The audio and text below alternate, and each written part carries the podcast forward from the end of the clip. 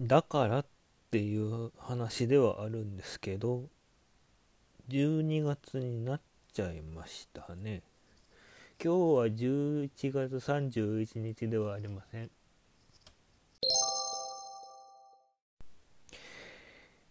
うん、本日からあの、ね、改正道路交通法が施行,、えー、施行されまってあのながら運転関係の罰則が強化されたっていうまあ皆さんご存知ですよね。今日ニュースでもやってるしちょっと前からもうすでにいろいろ話としては出てきてるんでまあ触ってあの触ってるの見つかっただけ系の場合でも罰則が今の3倍になっちゃいます。もしも使ってて事故ったりしたら即免停です。っていうような感じ。あとうん。いろいろ厳しくなってくれるっていうことなんで。まあ自分も含めてうんあのかかってきたら取りたくなるようになってしまうっていうのもなくはないんですけどそうしないように気をつけない、えー、気をつけるというかそうしないようにしないとダメですよね。あそうだ。なんとなく忘れがちなんですけど一応自転車もあれ車両ですからね。うん。時々というか見かけますよね。器用だなと思って。だから目が確実にあのスマホの方に向いててそのままハンドル持って直進してる。うん。どういや今日うん器用だなで済ましちゃダメなんでしょうけどそこでなんか声かけようならそれで事故を起こしそうな気がいやどうなんだろう。うん。いやまあ自転車も車両だしまあ馬でながら運転される方はいらっしゃらないかな。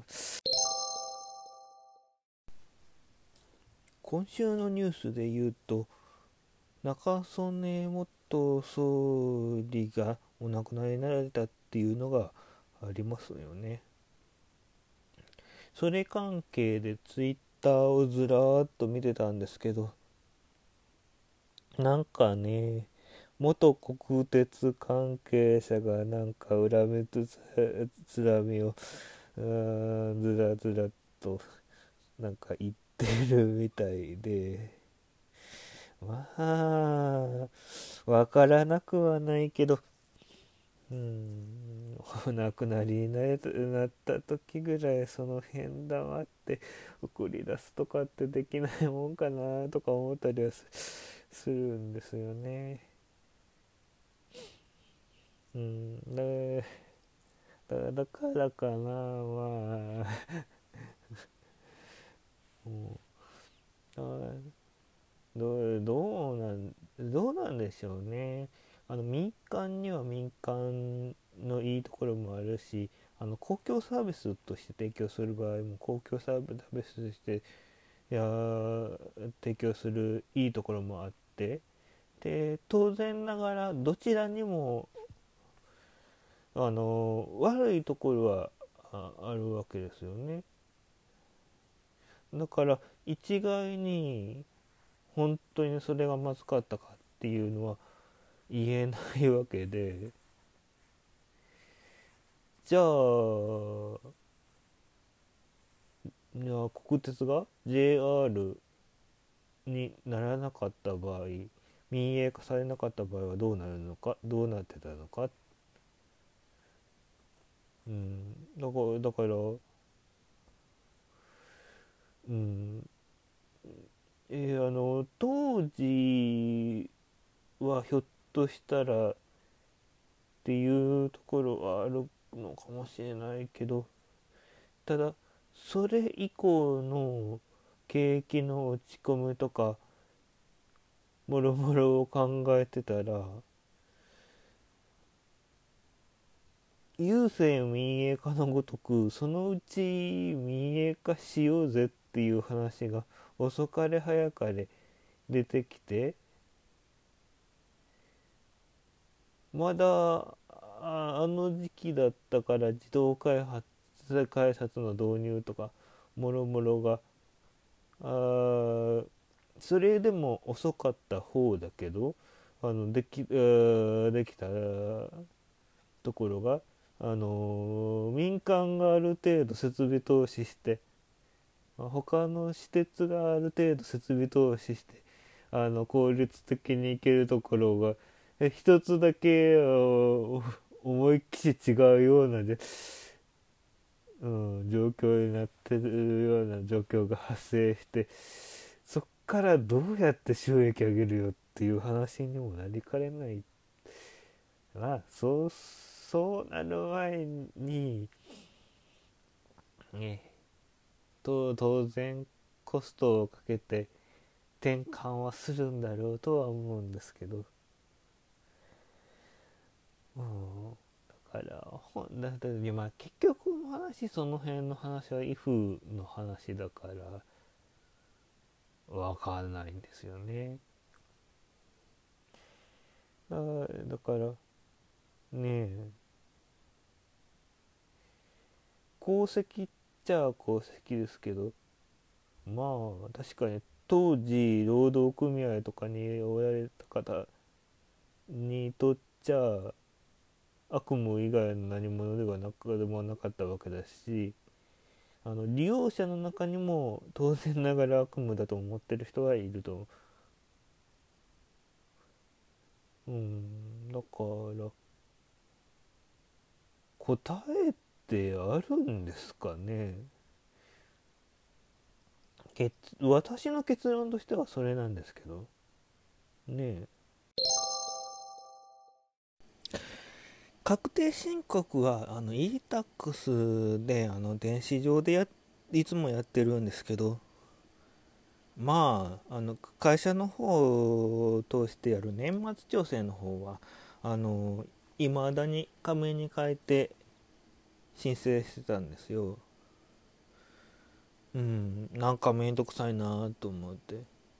まああの電子申告もお役所さんがやることなんで結構めんどくさいんですけどね。なまあそれは置いておいてあのなんか来年から年末調整も電子申告できるようになるみたいです。まあいろいろ準備しなきゃいけないんですけどね。だ,、うん、もうだからもうマイナンバーで全部データが集まってくるんならあのー、利用者というか国民の方にあのー、この内容で大丈夫ですかっていう確認の情報だけ飛ばしてイエスかノーかでやってくれた方が楽なような気はするんだけどなだからそれはそれで怖いか。ということでだだい大体のしん、うん、普通の勤めの人の申告に関しては大体ネットで完結するような感じになるみたいなんですよね。まあそれはうんそれは一歩進歩っていう形でしょうかね。と、うん、でその話とは関係ないんですけどななんかパスポートの更新がネットででできてあのそのパスポート自体も郵送で送ってくるような形になるっていう風なそれはまだ先です。えっ、ー、と、ひょっとしてサーバーのパーツの生鉄の生成から